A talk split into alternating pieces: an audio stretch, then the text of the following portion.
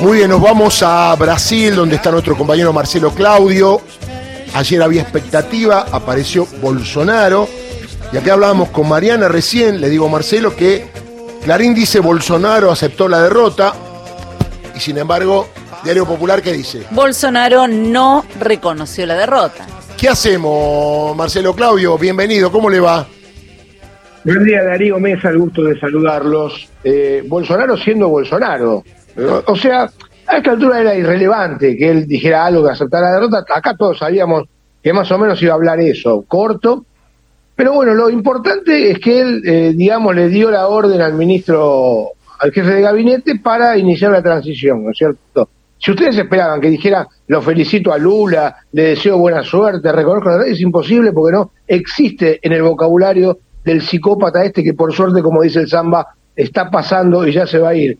Y como decía el oyente, que se quede tranquilo porque a partir del primero de enero, cuando pierda todo tipo de, foro privilegiado, él ya va a estar procesado por cuatro o cinco hechos graves y va a tener que responder en la justicia común. O sea que ahí va a tener eh, complicaciones él y su familia.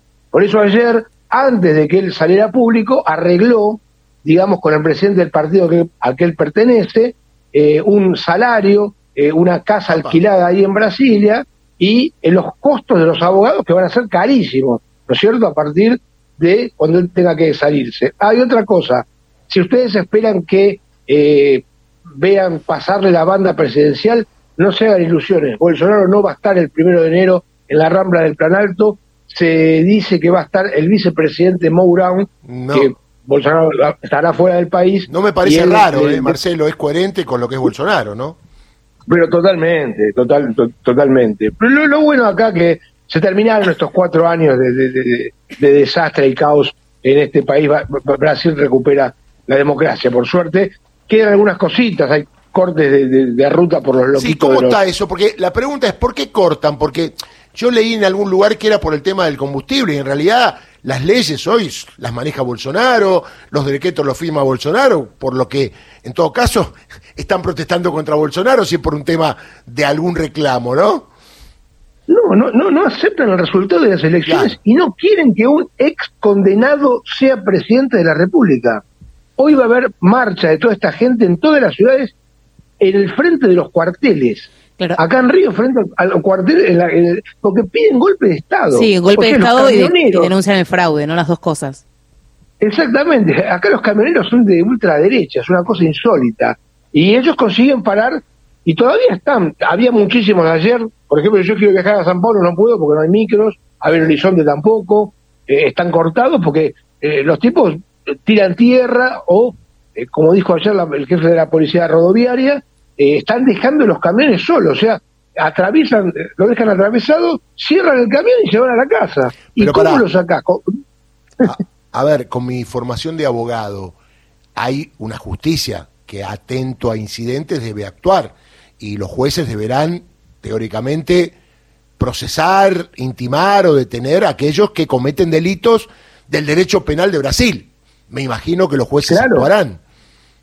Sí, sí, hay, una orden, eh, eh, le están sacando fotos, están averiguando quiénes son los dueños de los camiones que dejaron abandonar la ruta, los, los identifican, pero eh, todo eso es algo burocrático, o sea, el impacto real. ¿Cómo sacas un camión que está abandonado en el medio de la ruta? No hay una máquina que pueda, aparte son miles, por miles de ciudades. Entonces, traban realmente todo lo que sea producción, transporte, realmente complican y complican y mucho. Y ayer Bolsonaro si bien dijo que eso es cosa de, eh, de, comunistas o de, gente de izquierda, no dio, digamos, una orden diciendo, muchachos, salgan de las rutas, vamos a trabajar, o sea, no, él tiene ese eh, esa capacidad, digamos, de no hacer el bien. Ahora, Marcelo, eh, me equivoco si digo que si bien el líder de este sector ahora de la derecha es Bolsonaro, me parece que puede haber otros una vez que Bolsonaro caiga en desgracia, es decir, todos los que siguen a Bolsonaro no es tanto Bolsonaro, sino es una idea de derecha y que cualquiera que pongan, como acá, que un día Macri, otro día Bullrich, puede ser cualquiera, me parece que tiene que ver con eso, no con la personalidad de Bolsonaro o el liderazgo de Bolsonaro. Sí, es correcto, porque para, para, para que aparezca un líder o que Bolsonaro continúe al mando del bolsonarismo, entre comillas, para que, por que parezca contradictorio, tiene que trabajar. Y Bolsonaro no es un tipo afín a trabajar, ¿cierto? Entonces vamos a ver qué es lo que aparece, quién aparece, eh, cómo se va a desarrollar esto. Claro, que obviamente el del puntapié inicial sería él. Son casi 60 millones de personas que lo votaron. Sí. Por supuesto, no todos son como él. O sea, de esos 60 millones hay, un hay 25 millones que sí, que realmente piensan como él, que piensan mal de las mujeres, eh, que piensan que todo es comunista, piensan las barbaridades que él piensa y, apoyan lo que él hace y dice, pero el resto es gente que está hasta engañada, hay gente que está en contra de la parte política, hay gente que está en contra del PT, hay gente que está en contra de Lula. O sea, todo es un paquete, pero no, no pensemos que acá hay 60 millones de fascistas, porque realmente no es así. No, y además otra cosa, ayer hablamos con, anteayer con Daniel Scioli, y él decía, eh, seguramente adelantándose lo que podría pasar, que más allá de lo que diga Bolsonaro en público o a su gente, ya está trabajando los equipos de transición, que creo que es por ley eso en Brasil, ¿no? Para el tema del cambio de gobierno, ya por abajo se está trabajando y la mayoría de los dirigentes políticos ya está encolumnado en el cambio de gobierno en función de reivindicar la democracia en Brasil como corresponde, ¿no? Totalmente, por eso que él saliera a hablar o no era, era no importaba tanto. El lunes mismo ya hubo contactos, ya se nombró a Altmin, al vicepresidente, eh, como, como jefe, digamos, de la transición. Ya a partir de mañana, hoy es feriado acá en Brasil, Día de Finados o los Muertos, eh, ya, ya mañana va al, Palacio del, del, Plan Alto y ya va a tener el control de todo para saber en qué estado está el país. Ahí se lleva todos los cuadros y ya, bueno, hay entendimiento. Inclusive el vicepresidente Mourón ya, ya invitó a la mujer de ACME para que visite el Palacio.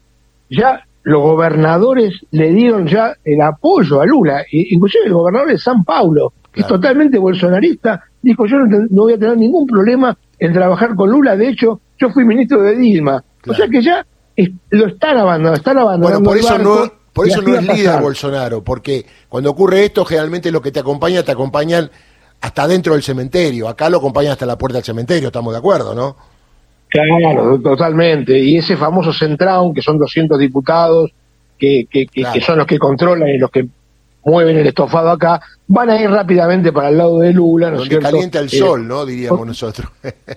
Sí, sí, sí, van a ir para ahí y, bueno, y, el país va a continuar y, quedará un grupo marginal, eh, ya sea de diputados y, de senadores, entre ellos la loca esa que anda los tiros por las calles de San Pablo, eh, o la senadora ministra que agarró y dio eh, los datos de una nena de 14 años que estaba embarazada producto de una violación y la nena se tuvo que esconder, o sea, esos locos lamentablemente van a estar en el Congreso, pero van a ser marginales. La última, Marce, salió un periodista de allí, de Brasil, y hablaba de que la reacción de la gente de Lula fue cacerolazo, eh, protestar por esto que dijo, que no dijo Bolsonaro. ¿Cómo están los que ganaron? Porque vos decís, hay 60 millones para un lado, pero hay 62 millones para el otro, ¿no? Guarda con eso, ¿eh? La fiesta y el amor eterno. Lo que se vivió el final de semana en Río de Janeiro entre el triunfo del Flamengo y el triunfo de Lula fue una cosa increíble, la gente abrazándose por las calles, besándose, llorando de emoción. Realmente hacía muchos años, muchos años, te podría decir que desde la Copa del Mundo del 2002 eh, y, la, la selección de Lula de enero de 2003 no se veía tanta gente feliz por las calles. Muy bien, Marcelo, y una más local y que tiene que ver con tu sentimiento deportivo. ¿Vos preferís jugar con Tigre o con Racing el próximo domingo? No, me, gustaría jugar con Racing. Me gustaría jugar con Racing para que quede definitivamente tapada la mentira del mejor equipo del año. Y déjame decirte que estabas hablando del goleador Cano, de mi Fluminense, Totalmente. que hizo dos goles el otro día. Totalmente. Es el campeón. Eh, nadie hizo tantos goles como Cano en el mundo. No me este digas que nosotros nos fuimos al descenso con Cano. No, no puedo creer. Lo trajimos nosotros. A Cano y a Ramírez los trajimos de Lanús a préstamo. Eran dos pibes que prometían, tenían 20, 21 años. Eh, ahí el presidente de Lanús muy gentilmente lo cedió en forma gratuita.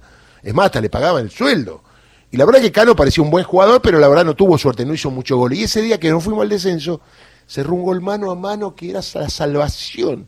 Y ahora cuando veo Cano, le pregunto a Cato, Cato, ¿este es el Cano nuestro? Y sí, ¿cuántos goles ha hecho, amigo?